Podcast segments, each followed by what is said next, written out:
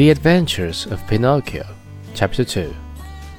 As soon as he regained the use of his senses, he said, trembling and stuttering from fright, Where did that voice come from? When there is no one around? Might it be that piece of wood has learned to weep and cry like a child? I can hardly believe it. Here it is, a piece of common firewood, good only to burn in the stove, the same as any other. Yet might someone be hidden in it? If so, the worse for him. I'll fix him. With these words, he grabbed the log with both hands and started to knock it about unmercifully.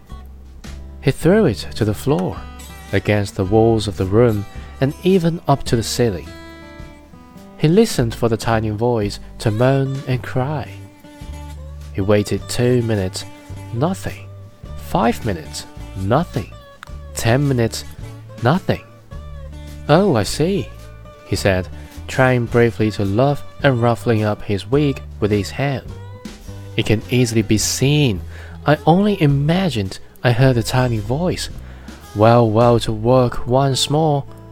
The poor fellow was scared half to death, so he tried to sing a gay song in order to gain courage. He set aside the hatchet and picked up the plane to make the wood smooth and even. And as he drew it to and fro, he heard the same tiny voice. This time, it giggled as it spoke. Stop it! Oh, stop it! Ha ha ha! You tickle my stomach! This time, poor Maestro Cherry fell as if shot. When he opened his eyes, he found himself sitting on the floor. His face had changed. Fright had turned even the tip of his nose from red to deepest purple.